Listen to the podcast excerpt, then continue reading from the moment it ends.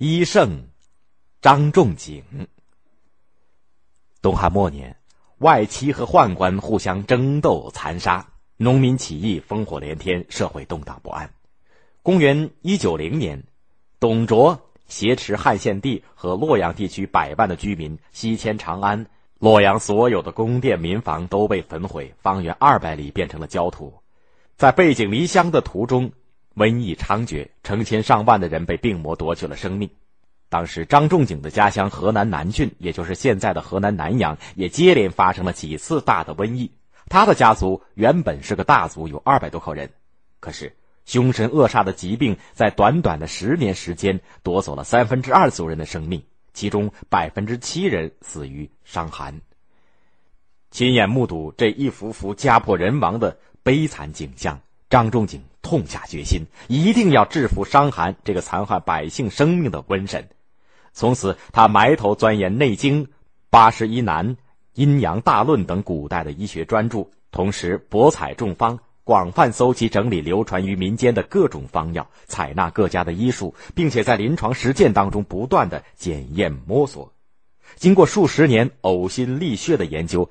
张仲景终于写成了《伤寒杂病论》这部具有划时代意义的临床医学名著。《伤寒杂病论》是我国第一部理法方药兼备、理论联系实际的临床医学的专著，收集了方剂二百多副，其中许多至今仍然在中医的临床上广泛使用，比如治疗乙型脑炎的白虎汤，治疗心律不齐的炙甘草汤，治疗肺炎的麻黄杏仁石膏甘草汤等等。有一年冬天，张仲景辞去了官职，回到了家乡。当时正是寒冬腊月，气候异常寒冷。可是，在这冰天雪地之中，还有许多人衣着单薄的，为了填饱肚子而冒汗奔波。张仲景看见许多人衣不遮体，耳朵冻烂，心里非常难受。一回到家乡，他不顾旅途劳顿，便叫人们在门前的空地上搭起大棚，支上锅架。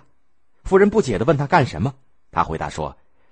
让穷人吃饱穿暖，我做不到。可是我可以给穷人治冻伤。张仲景又自己掏钱买了许多羊肉、辣椒和祛寒的药材，开始忙碌起来。他把羊肉、辣椒和药材一起放入大锅当中烧，烧开以后，慢慢的再熬，熬的差不多的时候，就把羊肉和药材捞出来，切碎拌馅儿，然后和面擀成面皮，把馅儿包起来，做成耳朵的形状，叫做椒耳。下锅煮熟以后，分给穷人吃。让他们吃椒耳喝汤，并且把这个汤叫做驱寒椒耳汤。大伙吃了以后，顿时觉得全身发热、两耳发烫。张仲景就用这个驱寒椒耳汤治好了穷人的冻伤。以后，张仲景每年从冬至到大年三十天天施舍给穷人这种汤。穷人不仅治好了病，而且还过了个欢欢喜喜的新年。据说，这个椒耳后来渐渐就变成了饺子。张仲景对病人的观察细致入微。他曾经对一个叫王灿的人说：“你身体里边有了病，服了我配的五十汤就能够药到病除，不然的话，你就会生一场大病，恐怕三十岁不到就要掉光眉毛。”王灿这一年才十七岁，他认为张仲景的话说的太玄乎了，因此既不相信，也不治病。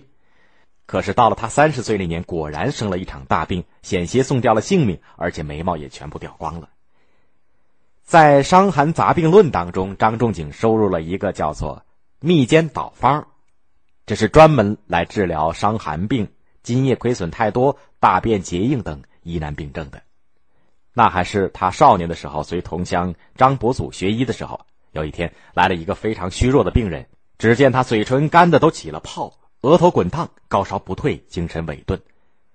老师张伯祖诊断以后，认为需要用泻药来帮助病人解除干结的大便。但是这个病人身体体质非常虚弱，如果用强烈的泻药，恐怕病人的身体受不了。张伯祖皱起了眉头，一时竟没有了主张。这个时候，窗外一群蜜蜂嗡嗡的飞过，张仲景双眼紧盯着蜜蜂，都快出了神儿了。忽然，他两眼放光。快步走上前，对老师说：“老师，您看这个法子行不行？”他就把自己的想法详详细细的说了出来。张伯祖听了，脸上露出了欣慰的笑容。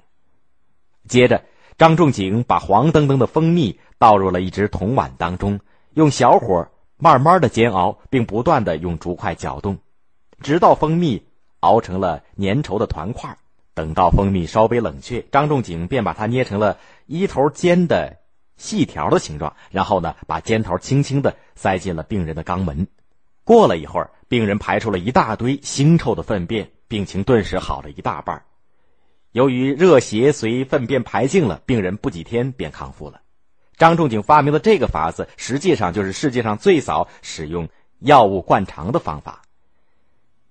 张仲景后来被人们尊称为医圣，他总结了汉代以前的医疗经验，对中医学的发展做出了重大的贡献。